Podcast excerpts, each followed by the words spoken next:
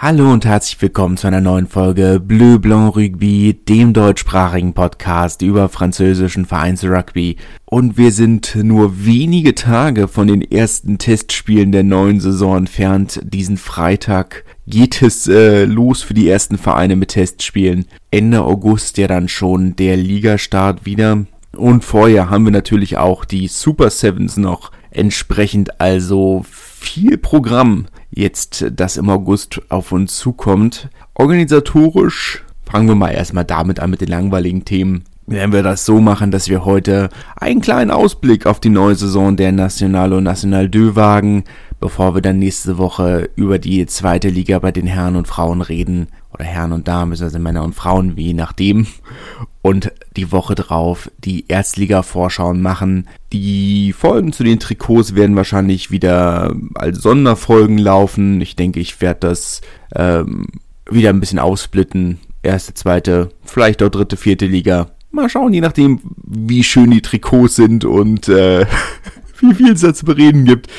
Vielleicht kriege ich da ja auch zwei Folgen raus. Das werden wir sehen. Und äh, zum Thema Sonderfolgen, Extrafolgen werdet ihr euch sicherlich erinnern, dass ich auch die Ligen bei den Frauen eigentlich in einer längeren Folge separat besprechen wollte diesen Sommer. Das wird wahrscheinlich Stand jetzt erstmal noch nicht passieren.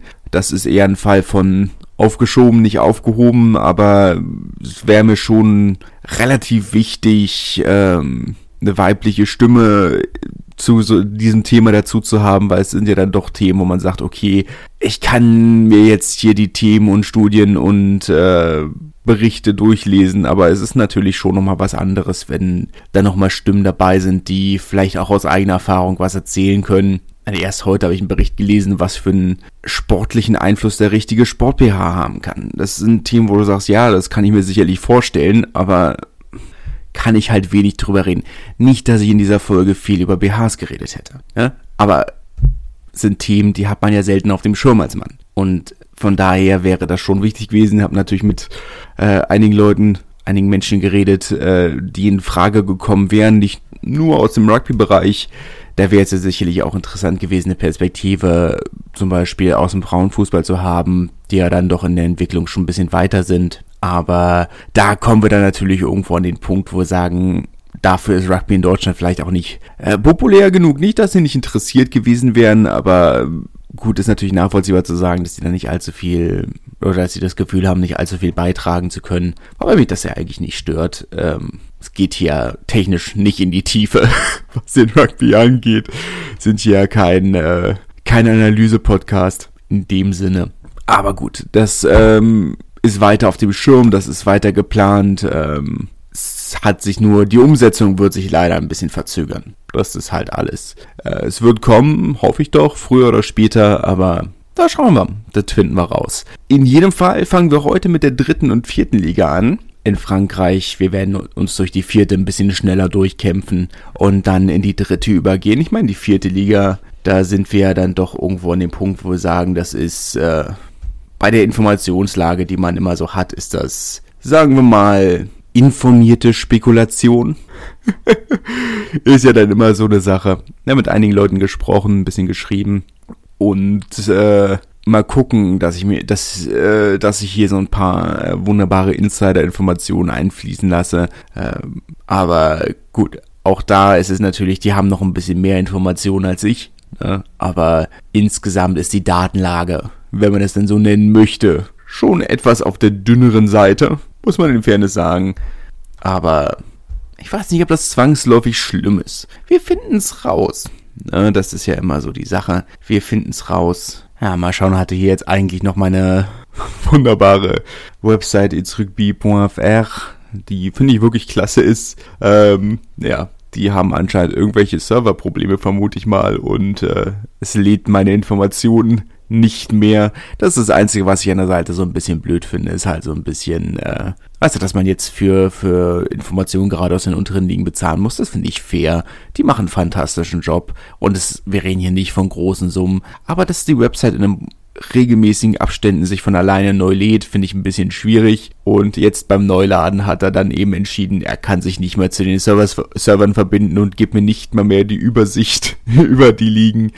Naja, und die, das ist nicht dramatisch, aber sie haben eine ganz schöne Transferübersicht, die ich gerne auch nebenbei offen gehabt hätte. Aber naja, wir finden es raus. Ne, das ist ja, das ist dann wie es ist. Vielleicht während wir aufnehmen oder während ich aufnehme, kommt das zurück. Wir werden sehen. Aber für, grobe Überblick, für den groben Überblick fangen wir erstmal einmal kurz an. National 2, zweite Saison diese, ähm, dieses Wettbewerbs, letzte Saison ins Leben gerufen, also vorletzte Saison ins Leben gerufen, letzte Saison, die erste Saison dieser Liga als semi-professioneller Unterbau der dritten Liga, der ja sowieso schon der semi-professionelle Unterbau der zweiten Liga ist. Im Grunde genommen natürlich beide Ligen fast voll professionell, das muss man auch in Fairness sagen, mit Ausnahmen natürlich, aber man kann schon davon ausgehen, dass die National hundertprozentig professionell ist und äh, die National 2, sagen wir mal, zu naja, zwischen 40 und 60 Prozent. Nicht alle Vereine haben hundertprozentig professionelle Kader, aber alle Vereine haben hundertprozentige Profis. Also zum Beispiel Bédary Châteauneuf-du-Pape haben aktuell Stand jetzt sieben Vollprofis, hatten letzte Saison elf, soweit ich weiß. Und äh, ich glaube, die Saison ist ein bisschen runtergegangen. Aber solche Modelle haben viele Vereine auch. Also das ist dann, muss man immer schauen. Die Idee dahinter war natürlich zu sagen, man verringert die Zahl der Vereine, steigert dadurch das Niveau, bereitet es besser auf die neu geschaffene dritte Liga vor. Ob das wirklich funktioniert, weiß ich auch nicht. Aber zumindest letzte Saison hatten wir eine schöne erste Saison mit einigen Überraschungen. Und ich denke mal, das wird dieses Mal nicht anders sein. Wir haben zwei, äh, zwei Zwölfer-Pools zwei Pools da zwölf Teams. Ähnliches Format wie, äh, wie in den anderen Ligen auch. Die unteren beiden Vereine aus, je, aus den jeweiligen Pools steigen ab. Die oberen sechs qualifizieren sich für die Playoffs. Die oberen, die äh, Platz eins bis zwei jeweils fürs Viertelfinale. Platz drei bis sechs jeweils fürs Achtelfinale. Davon Platz drei und vier jeweils für ein Heimachtelfinale. Und äh, so geht es dann weiter. Eine Sache, die noch ein bisschen offen ist, ist, dass ähm, ist die Frage, wie es mit Dijon aussieht. Äh, hätten letzte Saison sind letzte Saison sportlich abgestiegen. Da Masame den Durchmarsch in die National 2 allerdings nicht ganz wagen wollten, haben sie den Aufstieg zurückgezogen und der französische Ligaverband hat äh, den Klassenerhalt für Dijon bestätigt, wobei Dijon eigentlich als höherklassiger Verein trotzdem hätten absteigen müssen in dem generellen Regelwerk des Verbandes heißt es eigentlich, der höherklassige Verein steigt trotzdem ab und der nächstqualifizierte Verein aus der unteren Liga steigt auf. Das wäre in dem Fall Chartres, die auch aktuell versuchen, den Aufstieg vor Gericht zu erwirken. Ich wünsche ihnen ehrlich gesagt viel Erfolg, weil diese Grundprinzipien sollten trotzdem gelten. Meine, jetzt haben wir in der National 2 natürlich dieses Kuriosum, dass es mit dem Liga-Vollkriegen immer so eine Sache ist. Letzte Saison haben, glaube ich, sechs oder sieben Vereine den Aufstieg verweigert. Und dann kam am Ende Boveba raus, die auch, äh, naja, vielleicht nicht unbedingt in dieser Rolle qualifiziert waren. Aber gut. Wir können vielleicht noch festhalten, was die regionale Verteilung aufgeht, dass wir einen Pool haben, der so semi-westlich orientiert ist und einen Pool, der semi östlich orientiert ist. Da gibt es die ein oder andere Ausnahme mit Rennes und Lille haben wir natürlich auch noch zwei Vereine, beziehungsweise äh, Rennes und äh, Olympique Marcois, die doch sehr abseits vom Schuss sind und dadurch natürlich einen gewissen sportlichen Nachteil haben. Aber gut, das ist auch ein anderes Thema, über das wir ja schon wiederholt geredet haben. Wie gesagt, wir kommen jetzt hier so ein kleines bisschen in spekulative Arbeitereien. Es ist im Vornherein immer ein bisschen schwierig zu sagen, weil im Gegensatz zu zur National, die ja nur komplett übertragen wird, haben wir hier sehr wenig Videomaterial. Ich habe ein paar Fühler ausgestreckt, die ähm, aber natürlich auch bis zu einem gewissen Grad irgendwo nur auf ihre eigenen Vereine gucken und da nicht allzu, äh, nicht unbedingt alle Informationen haben, mehr als ich, aber eben auch nicht, nicht alle. Nein, muss man immer mal schauen. Äh, fangen wir mal erstmal an mit äh, den Absteigern und das sind äh, Rennes und Cognac. Cognac kann man in dem Fall jetzt auch so stehen lassen, eigentlich ja Union Cognac äh, Saint-Jean d'Angely. Allerdings ähm, hat man dort ähm, in der Offseason letzten Endes gesagt, die Fusion ist gescheitert und man wird sich in Zukunft wieder auf Cognac beschränken und als äh, Cognac Charente, glaube ich, auftreten. Ähm, nachvollziehbar letzten Endes. Ähm, ich glaube, diese Aufteilung der Spieler auf zwei Stadien hat nur so mittelgut funktioniert. Und es ist natürlich fair zu sagen, dass man sagt, man vergrößert, man ist ein kleiner Ort, man vergrößert seinen, seinen Einzugsbereich und äh, kann mehr Sponsoren anziehen, aber ja, es hat nicht so ganz funktioniert. Das muss man in Fairness sagen. Ähm, sie haben sich nicht schlecht verstärkt. Sie haben glaube ich, einen anständigen Kader zusammengestellt. Ich denke, dass sie im oberen Tabellenmittelfeld landen müssten, weil sie, wie gesagt, durchaus einen anständigen Kader zusammengestellt haben. Viel, ähm, viel umgebrochen, natürlich ein großer Umbruch, nicht nur wegen des Abstiegs, aber auch einfach, weil du nach 26 Niederlagen oder 26 Spielen einfach nicht weitermachen kannst wie bisher. Aber es wird sicherlich einen Moment brauchen, bis sich das Team gefunden hat. Und es wäre jetzt auch keine große Neuigkeit, wenn ein Verein nach unten durchgereicht wird. Dijon letzte Saison, wie gesagt, sportlich ist das zumindest so passiert.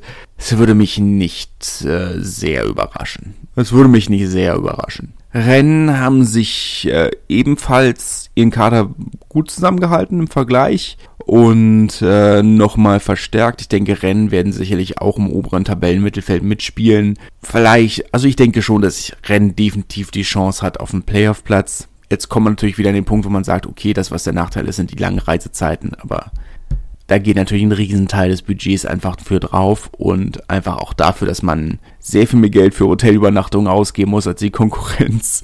Weil, wie gesagt, ich glaube, die kürzeste Reite, kürze, oh Gott, die kürzeste Reisezeit, oh, schwer zu sagen, was ist das? York, glaube ich. Könnte York sein und das sind sicherlich 650, 700 Kilometer. Das machst du nicht am selben Tag wie das Spiel. Äh, äh, von daher wirst du übernachten müssen. Und da geht dann sicherlich ein großer Teil des Budgets drauf. Das muss man, muss man schauen. Aber ich denke schon, das Rennen rein vom Kader her im oberen Bereich mitspielen müsste.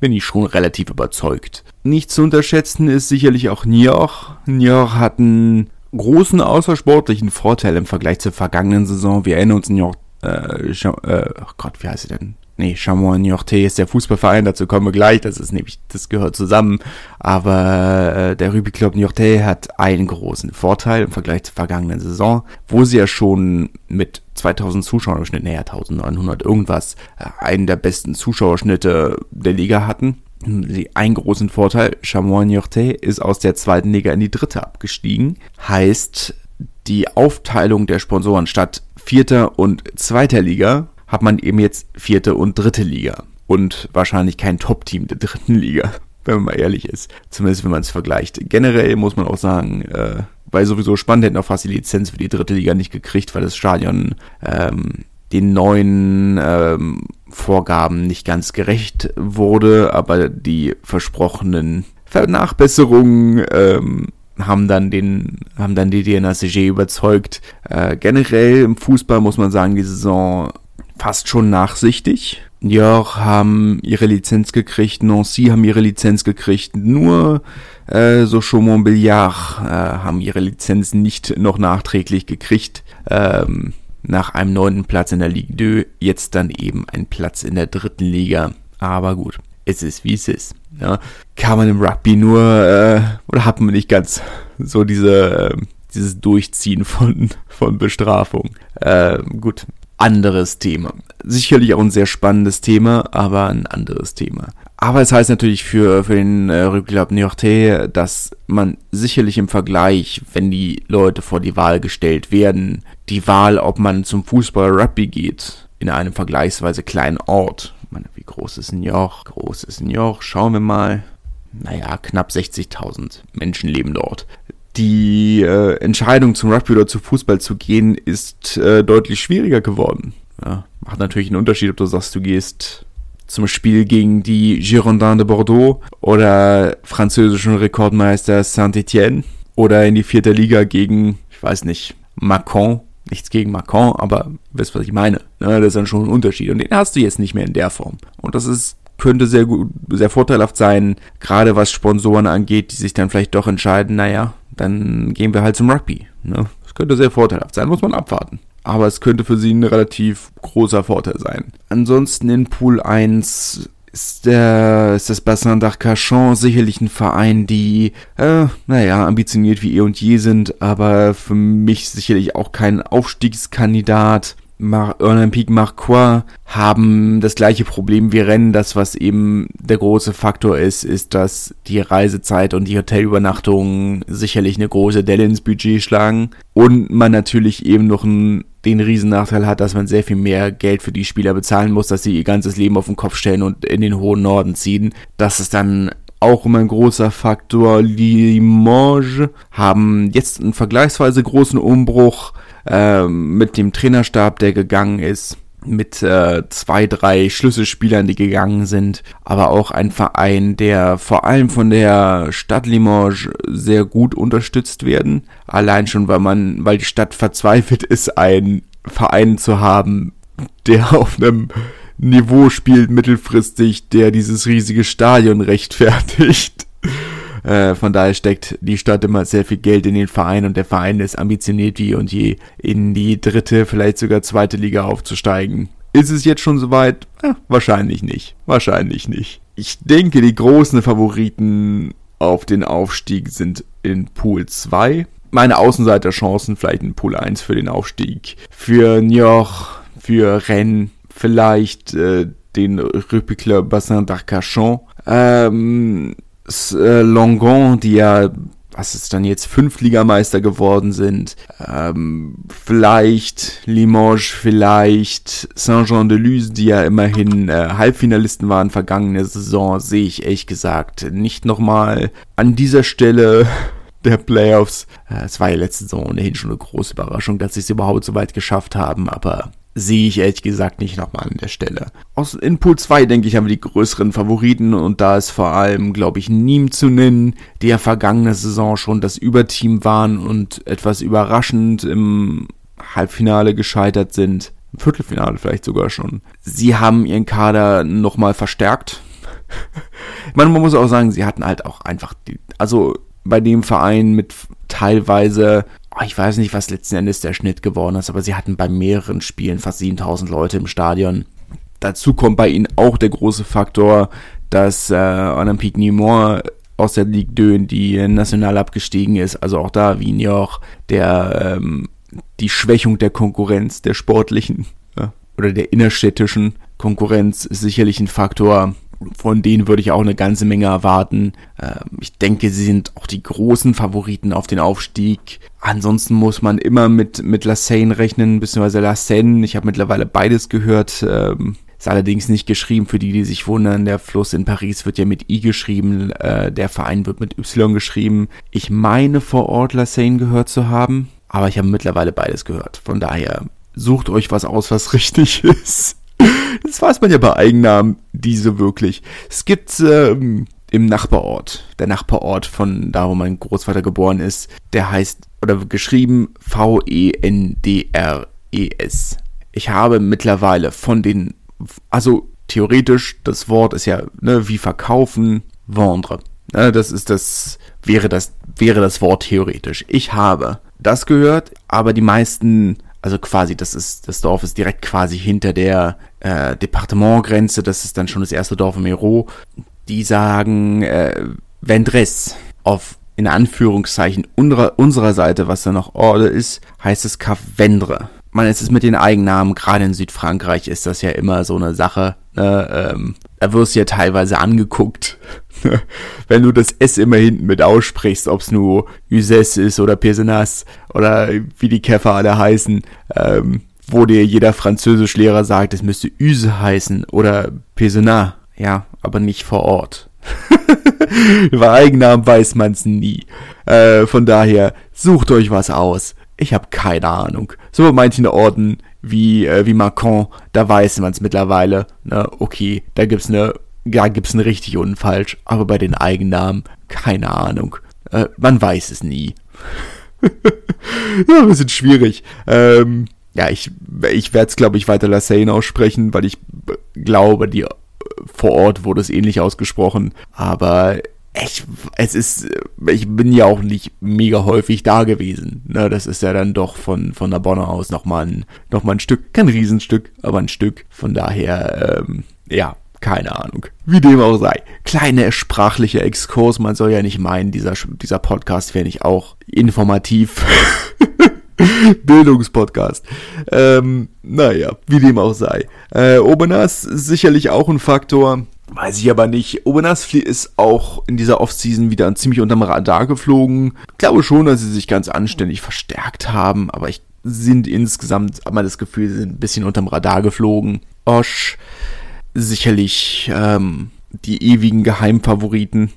Ich glaube schon, dass sie auch dieses Jahr wieder in die Playoffs kommen und relativ weit kommen. Wie weit, weiß ich nicht. Ansonsten der einzige Verein, der noch in der National 2 spielt, die einen deutschen Nationalspieler haben, das ist ja der CA Maison. Und ich muss mich eigentlich auch an dieser Stelle noch entschuldigen, als ich das letzte Mal über die deutschen Nationalspieler gesprochen habe, habe ich hier Erik Marx vergessen. der bei Vanya auch eine doch sehr, sehr wichtige Rolle spielt. Passiert. Ne? Das ist wie eine Tomate. Passiert. Dann wird es nicht in der richtigen Reihenfolge gemacht. Das macht mich ein bisschen traurig. Naja. Ach Gott, wie dem auch sei. Ja, ein bisschen schwer zu sagen. Ich meine, auch was Abstieg angeht, das ist dann, da kommst du dir jetzt so ein bisschen in die Spekulation. Man, du hast die üblichen Kandidaten, ob es nun Grolet ist oder, oder Marmande, ne, ähm, Valencien wahrscheinlich auch, Florence, Rumilly wahrscheinlich auch in diesem, in diesem Bereich, aber das ist dann im Vornherein immer so ein bisschen zu schwer zu sagen. Jetzt noch die Frage, Chartres, wenn sie aufsteigen, sicherlich auch eher in dem Kandidat der Abstiegskandidaten oder zumindest eher als im Bereich der Aufstiegskandidaten. ne, aber ich denke mal schon, wenn man jetzt sagt, man, man müsste einen Favoritenkreis ziehen, dann sind, sind das sicherlich Nîmes, Osch, und dahinter muss man dann schon fast überlegen. Stade Metropolitain kann sicherlich auch wieder, ja auch letztjähriger Halbfinalist, äh, sicherlich ein Verein, der durchaus ambitioniert ist. USC Noise mit sicherlich Ambition. Aubenas schwer zu sagen. Limoges sicherlich auch, aber das ist dann wirklich schwer zu sagen. Ich glaube, mit Nîmes hast du die Saison tatsächlich nur einen wirklichen Favoriten. Das war letzte Saison noch ein bisschen spannender. Da hatte man ja zumindest noch, hatte man ja so ein Dreierfeld mit Nîmes, mit Périgueux, mit, mit dem Stade Metropolitain. Aber diese Saison, ja, ein bisschen schwieriger. Was ja schön ist, ne? Was sehr schön ist. Wir werden es in jedem Fall weiter im Auge behalten. Wie gesagt, das ist dann der National 2, wir sind im Spekulationsfeld. Ne? Das ist halt äh, die Sache. Äh, ich finde super spannend und ich freue mich auch drauf, das kommende Saison wieder zu beobachten und zu verfolgen.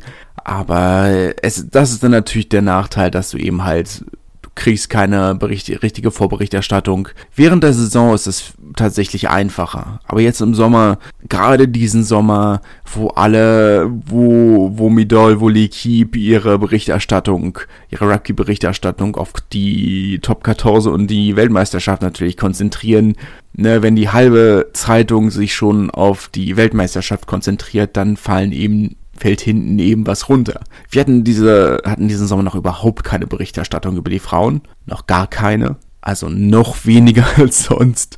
Und äh, National 2 fällt dann eben noch weiter runter. Darunter in den unteren Ligen, also wenn du jetzt in hier F1, F2, F3 und so weiter guckst, hast du tatsächlich fast mehr Berichterstattung.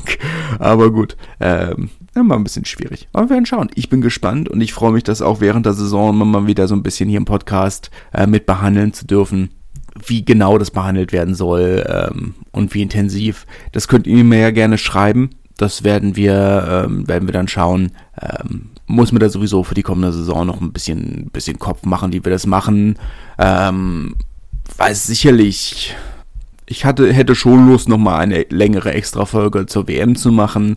So ein bisschen Forsch, aber mehr das Drumherum. Ne? Also nicht so sportliche, zwangsläufig einfach, man, es ist die WM. Es gibt dazu eine ganze Menge Berichterstattung. Äh, du hast die eine ganze Menge Podcasts, eine ganze Menge YouTube-Videos und ich glaube, die sind da schon, gerade wenn wir in der sportlichen Berichterstattung sind, vielleicht ein bisschen qualifizierter als ich, ne, ähm, dessen Rugby-Kenntnisse sich auf Ballfang und gerade Ausrennen beschränken, übertrieben gesagt.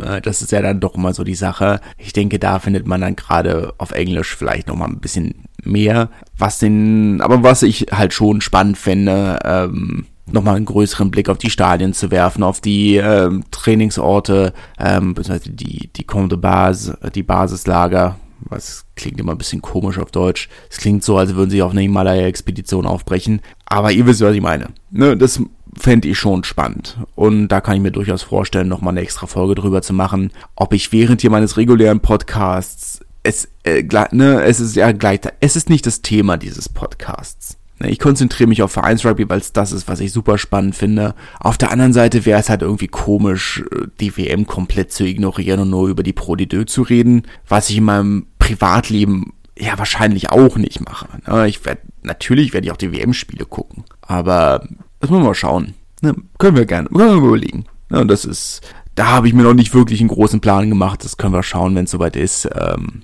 dann schauen. Na, wir werden sehen. Bis dahin haben wir aber vorher noch eine Drittligasaison, die wir vorbesprechen müssen.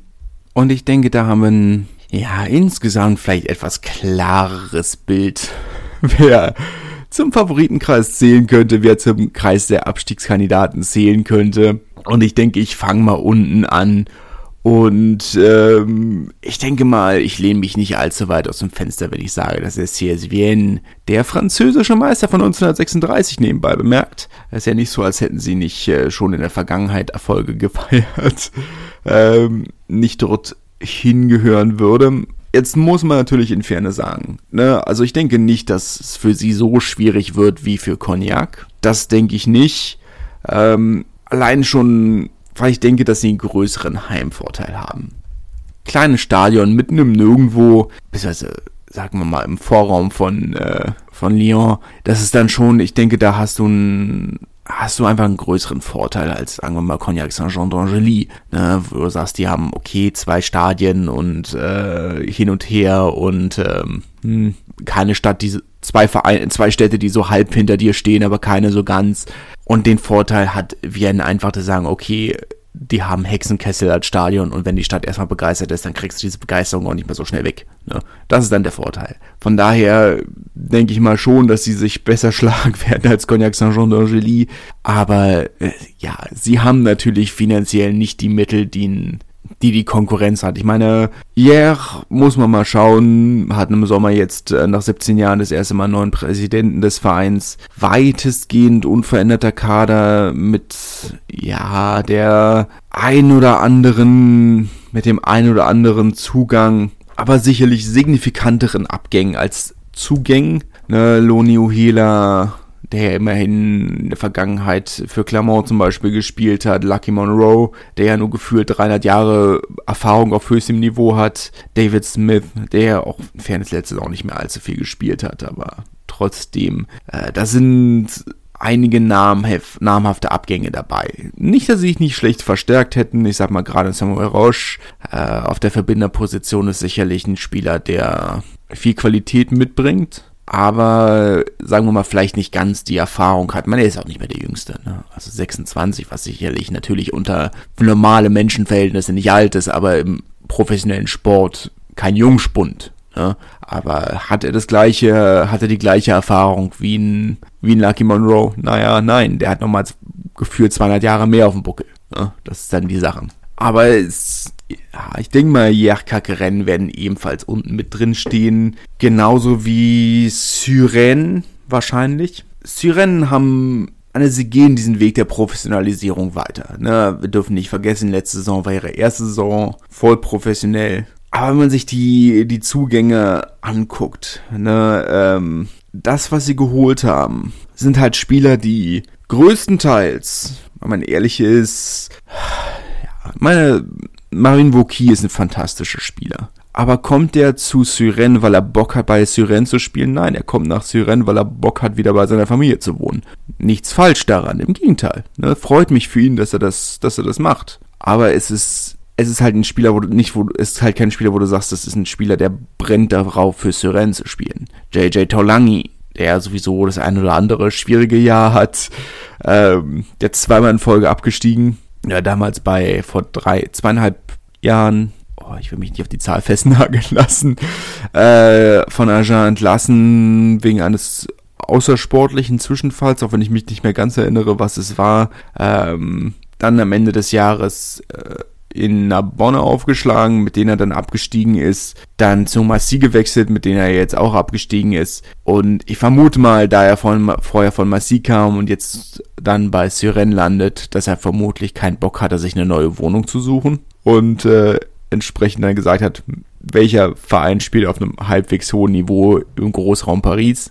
Syren. Der einzige, wo ich sage, okay, das ist jetzt wirklich eine, das ist eine sehr anständige Verpflichtung, da wo ich sagen, es ist, also Marin Vauquier sicherlich, aber eben dann auch Lucky Lee äh, von Bourgoin gekommen, was eine anständige Verpflichtung ist. Aber ich meine, er ersetzt halt einen Anthony Klaassen, der ja immerhin, oh, ich will nicht lügen, aber doch einige Länderspiele für Frankreich gemacht hat. Das ist ja dann doch äh, nochmal was anderes. Ähm, nicht ganz das gleiche Erfahrungsniveau, was da was da zurückkommt. Ist dann halt, ist halt dann halt die Frage, aber ich denke mal im Vergleich zu anderen Vereinen, ich kann mir vorstellen, dass sie sich retten, zumal, dürfen ich auch nicht vergessen, es gibt jetzt kommende Saison das Relegationsspiel National und äh, zwischen National und National 2. Darüber kann man sich dann auch nochmal retten, aber sie werden schon ich denke mal, dass die Frage ist, landen sie auf dem Relegationsplatz oder auf dem Platz davor. Ja, das ist, denke ich, die große Frage. Tarbe muss man schauen so leid es mir tut, aber sehe ich auch eher unten mit drin als oben. Aber auch da würde ich sagen, das liegt eher an den außersportlichen Faktoren, weil sportlich ja eine große Zahl an Abgängen aus der Startformation. Und es ist jetzt nicht so, als wäre da nicht äh, durchaus was nachgekommen. Ähm, Anthony Mirik, sicherlich ein sehr erfahrener Spieler auf der neuen. Ähm, Savanatha Ravatha, sicherlich auch ein Spieler, wo du sagst, hm, ja, kann viel bringen. Ähm, schon eine Weile in Frankreich. Ähm, damals nach Bayonne gewechselt, nachdem er die Olympischen Spiele mit Fiji gewonnen hat. Äh, nee, nach La Rochelle, aber wollte dann doch irgendwie. Nee, wie war das denn? Nee, genau, er ist nach La Rochelle gewechselt, nachdem er seinen Vorvertrag mit den Saracens äh, aufgelöst hat. So rum war es und hat sich da schon mal keine Freunde gemacht. Äh, hat dann tatsächlich nur eine Handvoll Spiele für La Rochelle gemacht, ist dann zu Bayonne gewechselt in die zweite Liga, wo er dann ein paar Spiele mehr gemacht hat, aber auch nur das eine Jahr geblieben ist und ist seitdem ähm, bei Béziers, wo aber auch, mein letztes Jahr hat er, glaube ich, hat er auch drei Spiele gespielt, vier Spiele, fünf Spiele, irgendwas in dem Dreh und äh, der Vertrag dann nicht verlängert und jetzt dann eben Tarber aufgekreuzt. Aber es ist natürlich schon so, dass sie mit Nationalspieler Maxim Oldmann, äh, mit Alofa Alofa, mit, ähm, mit Kuzella äh, durchaus einige sehr, sehr wichtige Spieler verloren haben. Ist dann halt äh, schwierig. Und nach allem, was man jetzt wieder hört aus Tarbe mit den Schwierigkeiten ähm, auf struktureller Ebene, mit der Unzufriedenheit in der Fanbasis, mit allem drum und dran. Ah, ich weiß nicht, ob ich sie als Abstiegskandidat sehen würde, aber ich sehe sie in jedem Fall nicht als Aufstiegskandidat. Muss man schauen. Muss man schauen. Zwei Wundertüten haben wir in jedem Fall und das sind Carcassonne und Massy. Die beiden Absteiger. Massy, ja, den üblichen gigantischen Umbruch, den sie jedes Jahr haben oder jeden Abstieg haben. Das passiert ja doch relativ regelmäßig. Ähm, muss man, muss man schauen, das ist zum aktuellen Zeitpunkt wirklich schwer zu sagen. Sie werden sicherlich wieder mit einem fantastischen, mit einer fantastischen Jugendgruppe nachkommen, aber äh, ob die sich jetzt schon wieder eingespielt haben, ob sie jetzt schon wieder auf dem höheren Niveau zurechtfinden. Ich meine, sie haben ja durchaus auch den ein oder anderen Spieler geholt. Vielleicht am ähm, nennenswerten Namen Andrei Mahu äh, von Perpignan, zweite Reihe aus Rumänien Nationalspieler, soweit ich weiß. Ich weiß aber nicht, ob er zur WM fährt. Äh, Luca Rubio, der ja die letzten Jahre bei Spayon Goulem war, der auch nach Paris zurückkehrt, kommt ja von da. Kunsthistoriker studiert er nebenbei bemerkt. Ähm ich kenne ihn noch aus Narbonne. Ähm, deswegen äh, diese, diese Informationen, jetzt kann man natürlich noch ins Boulevard, äh, ins Boulevard gehen, ja, Ex-Freund von, äh, von Cécile Gress, der französischen Rugby-Moderatoren, naja, hinter Isabelle Turbourou, kann man jetzt auch ins Boulevard-Medium gehen, ne? Aber das machen wir nicht, glaube ich. Wenn wir damit anfangen, ne? Dann hören wir nicht mehr auf.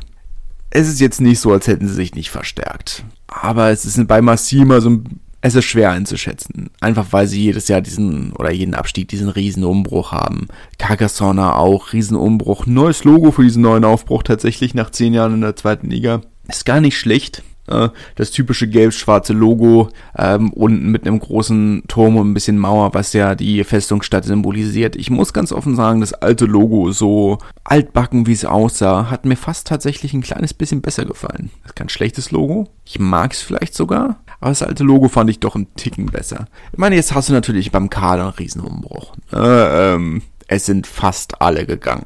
Also das muss man, das muss man ja einfach auch wirklich sagen. Es sind äh, fast alle gegangen. Und teilweise wilde Optionen. Ich meine, Benoit Jasmin fand's, der nu ewig in Carcassonne war. Also ein Spieler, der dessen Karriere sicherlich nicht so lief, wie er sich's vorgestellt hatte. War ja, und ist er damals aus Narbonne erst nach Carcassonne gewechselt, hat dort zwei fantastische Saisons gespielt und ist dann zusammen mit äh, Hansen Kinsey nach äh, Grenoble gewechselt und macht, dachte, gut, ne, ähm, der nächste Schritt und dann erste Liga. Hat dann aber nicht mehr richtig gezündelt. Gezündelt, hoffentlich sowieso nicht gezündet. Äh, und ist dann wieder zurück nach Carcassonne, wo er seitdem ein sehr, sehr solider Zweitliga-Wing ist. Hat sich jetzt entschieden, äh, zu äh, Limoutres zu wechseln, also zum französischen Rugby League Meister. Naja. Muss nicht umziehen. Hat seine Vor- und Nachteile. Ja. ich meine, ich schätze, das ist wahrscheinlich wirklich der große Punkt. Ähm, wollte nicht in Carcassonne oder bei Carcassonne bleiben, was ja nachvollziehbar ist, und hat keinen Verein in der Region gefunden. Meine, weil bleibt denn da in Narbonne? Da wollte er wahrscheinlich nicht hin zurück. Äh, der Abschied war nicht allzu äh, freundschaftlich, auch wenn es seitdem gefühlte 20, 20 andere Präsidenten gab. Ähm, Bézier, weiß ich nicht, hm, keine Ahnung. Perpignan wahrscheinlich eine Nummer zu groß, bleibt Rugby League. Mal ansonsten natürlich Abgänge, die wirklich wehtun. Dorian Jones, der zu Agen gewechselt ist. Samuel Marquez natürlich, hat sehr weh getan. Wobei man natürlich sagen muss, wenn du mit 34 noch einen Zweijahresvertrag angeboten kriegst, äh, der geht nach Bézier. Äh, Stefano Nambele tut sicherlich weh. Pierre Pages tut weh. Das sind äh, eher eine ganze, ganze Menge äh, Abgänge, die sie da zu beklagen haben. Geholt, in Fairness unter anderem mit äh, Valentin Cez, äh, einen sehr guten zweite Reihe Stürmer aus Narbonne. Carl Ferns, der letzte Saison, die letzten Jahre in nochmal Newcastle gespielt hat, nachdem er dann vorher in Rouen war und vor seiner langen, langen Verletzung in Lyon einer der besten Drittreihe-Spieler in Frankreich war. Und das als Engländer. Den fanden sie ja so gut, äh, da war ja die öffentliche Forderung, dass er doch für die Quinze de France spielen soll, was bei einem Engländer schon viel, viel, viel, viel heißt. Und mal schauen, ich meine, der ist jetzt auch nicht mehr der Jüngste, ist jetzt 34. Äh, aber das ist schon eine Statement-Verpflichtung, muss man sagen. Aber es ist schwer zu sagen, die, auch da musst du über die, die anderen Probleme reden, keine, kein wirkliches Trainingsgelände, also schwierige Trainingsbedingungen, geteilter Fitnessraum oder ein Fitnessraum, den sie sich mit äh, dem Rugby League Team teilen. Ja, in Anführungszeichen neuer Trainerstab, Christian Labie ist weg ähm, und es gibt danach dann interne Lösungen, neuer Präsident, äh, muss man schauen. Es, es ist schwer zu sagen und jetzt bist du an einem Punkt, wo du sagst, okay, ab wann wird für die Sponsoren ein Top-Team der ersten französischen naja, Rugby League Liga, ich weiß eine dumme Formulierung, mir fällt gar nichts Besseres ein, interessanter als ein Drittliga Rugby Team. Ja, das muss man dann, ist gerade jetzt schwer zu sagen. Ich denke schon, dass sie durchaus theoretisch um Playoff-Platz mitspielen können, ten, aber ob sie es am Ende tun, das ist jetzt im Vorfeld äh, schwer zu sagen. Hängt natürlich davon ab, wie sehr sie sich oder ab welchem Punkt sie sich dann, ähm, dann einfinden können. Narbonne als Lokalrivale ähm, haben an sich gut rekrutiert, finde ich. Ähm, das große Problem war ja der sehr junge Kader letzte Saison mit wenig Eingewöhnungszeit, die dann jetzt mit einem 40-jährigen Josh Valentine ähm, nochmal eine ganze Menge Erfahrung zurückgeholt haben. Ich meine, es ist jetzt Josh Valentine, der Mann hat ja letzte Saison noch gestartet in BC, also der war ja unangefochtener Starter in BC. Kentner Bonne war damals ähm, Stammspieler der, der Mannschaft, die es damals ins Halbfinale geschafft hat, auch wenn es damals ähm, ja, ne Meister steigt direkt auf und dann Platz zwei bis fünf, die, die, die, Halb, die das Halbfinale ausgespielt haben, haben das Halbfinale in Agen verloren. Aber es war sowieso eine kleine Sensation, dass sie es überhaupt geschafft haben, von daher. Ne. Ähm, aber das ist natürlich eine fantastische Neuverpflichtung. Dennis Wisser kommt zurück nach einem Jahr bei den, bei den Zebre in Italien. Clement Esteriola kommt zurück, auch der war die letzten Jahre in Béziers, Jimmy Hagan auch. Ähm, Charmelé kommt zurück, der Schwiegersohn eines der Investoren. Ist, Rugby ist eine Familienangelegenheit. Äh, Gilles Bosch ähm, kennt die Region auch sehr gut. Peter Beetham, Ambrose Curtis. Die jüngste Neuverpflichtung, die Narbonne getätigt hat, ist 29 Jahre alt. Also man muss es in Fairness sagen, man setzt viel auf eine Karte, um die Saison aufzusteigen. Vielleicht auch nächste, aber viel mehr Spielraum hat man dann mit diesen Neuverpflichtungen nicht. Aber du brauchst eben halt auch diese alten Spieler, um diesen jungen Kader einfach ein bisschen mehr Struktur und Ruhe zu geben. Und ich denke nicht, dass es falsch ist, aber es ist natürlich schon riskant, äh, dass so dein Kader so veralter, veralterst, verälterst, dem, dem Kader so viel, so viel dem Durchschnittsalter hinzufügst. Formulieren wir es so rum. Kann Risiko sein, es kann aber auch super aufgehen. Ähm, haben eigentlich nicht allzu viele Abgänge. Valentin Cez sicherlich der eine, Mathieu Loudé der andere, aber ansonsten hat man nicht wirklich viel verloren, was wirklich wehtut. José Lima hat nicht allzu viel gespielt, kam ja sowieso erst nur als Joker unter der Saison. Tom Homer ebenso. Louis Benoit Madol natürlich, aber der ist in Rente gegangen. Aber den hat man, glaube ich, ganz gut ersetzt mit äh, Charmalet. Von daher denke ich, ist das, ist das sehr, sehr anständig, was Narbonne gemacht hat. Für mich, und das sage ich natürlich auch aus einer sehr subjektiven Perspektive, ähm, definitiv ein Mitfavorit auf einen, sagen wir mal, zumindest einen Halbfinalplatz. Und alles andere muss man dann schauen. Ne? Sie haben ja oben durchaus Konkurrenz. Albi, die wie immer oben mitspielen werden, ohne aufzusteigen. Ähm, darüber reden wir auch. Wie viele Anläufe hatten sie jetzt? Sechs Halbfinale in Folge.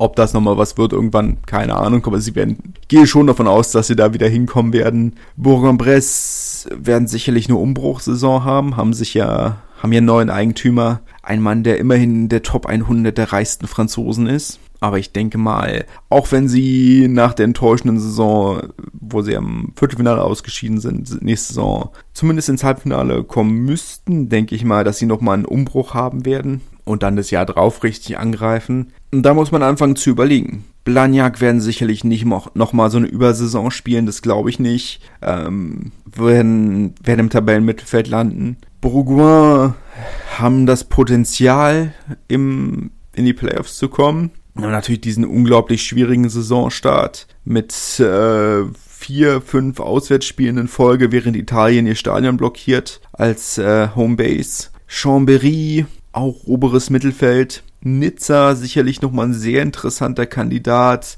bei dem du überlegen musst, ein Verein, der sicherlich das Potenzial dazu hat, äh, es in die Playoffs zu schaffen. Vor allem nach dieser verkorksten Saison. Ich denke nur, dass die äußeren Faktoren wie Zuschauerzuspruch dann irgendwo na, da kommen wir dann wieder in dieses Territorium. Vielleicht misst man der ganzen Sache auch noch mal ein bisschen mehr Bedeutung zu, als es eigentlich hat. Aber meine, ist es ja, man redet ja im Rugby schon über diesen riesigen Heimvorteil, den die Teams haben. Und ich sag mal dann, wenn man sich entscheiden muss zwischen Bourgoin-Jailleux, die 6.000, 7.000 Leute im Stadion haben und Nizza, die 600, 700 Leute im Stadion haben, ich sag mal, es ist dann eben doch eine andere Atmosphäre, die nochmal einen großen Unterschied machen kann. Ja, und das bleibt dann abzuwarten. Dark Horse äh, so ein bisschen Perigueux, die sehr ambitioniert rekrutiert haben. Letzte Saison ja sowieso schon das Überteam der Liga und ähm, damit unter anderem Axel Müller und Afamosa nochmal sehr ambitionierte Neuverpflichtungen haben äh, aus der ersten Liga jeweils. Meine Axel Müller war Stammspieler in Brief, sicherlich ein Erstliga-Absteiger, aber für einen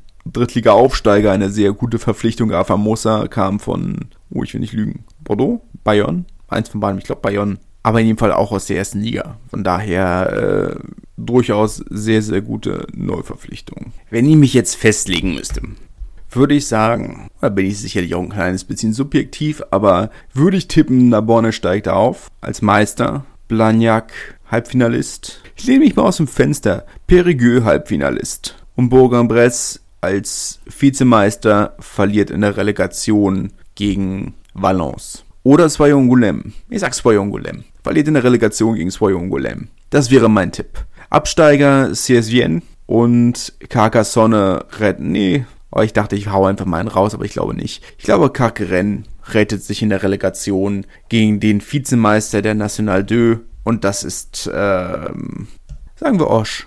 ist jetzt mein offizieller Tipp. Mal schauen. Ich dachte, was kann ich, was kann ich denn nehmen? Ne? Äh, ich denke, Niem wird als Meister aufsteigen aus der, aus der vierten Liga. Allerdings habe ich das letzte Saison auch schon gedacht, also was weiß ich. Ähm, das bleibt dann abzuwarten. Aber gut, na, da schauen wir. Nächste Saison, äh, nächste Saison, naja, wir reden über die nächste Saison. Äh, allerdings nächste Woche dann über die Pro de Deux und äh, die Elite Deux Feminin, beziehungsweise Femina. Ähm, ich freue mich sehr drauf. Das wird sehr spannend. Äh, wie gesagt, wir können es noch mal kurz durchrechnen und diesmal hoffentlich niemanden vergessen. News Nostadt, Erik Marx, äh, Maxim Oldmann, Chris Hilsenbeck, äh, Tim Menzel. Schon wieder das Gefühl, jemand vergessen. Michael Himmer, der zumindest in der U23 von, äh, von Soangolem spielt. Oh, ich vergesse doch bestimmt schon wieder irgendjemanden weiß nicht, aber mindestens fünf deutsche Nationalspieler nächste Saison in der Pro D2. Da haben wir dann viel, worüber wir reden können. Ich freue mich sehr darauf und ich hoffe ihr auch. Und bis dahin eine schöne Zeit und wir hören uns. Tschüss. Wie baut man eine harmonische Beziehung zu seinem Hund auf? Puh, gar nicht so leicht. Und deshalb frage ich nach, wie es anderen Hundeeltern gelingt, beziehungsweise wie die daran arbeiten. Bei Iswas Dog reden wir dann drüber. Alle 14 Tage neu mit mir, Malte Asmus und unserer Expertin für eine harmonische Mensch-Hund-Beziehung, Melanie Lippisch. Iswas Dog mit Malte Asmus. Überall, wo es Podcasts gibt.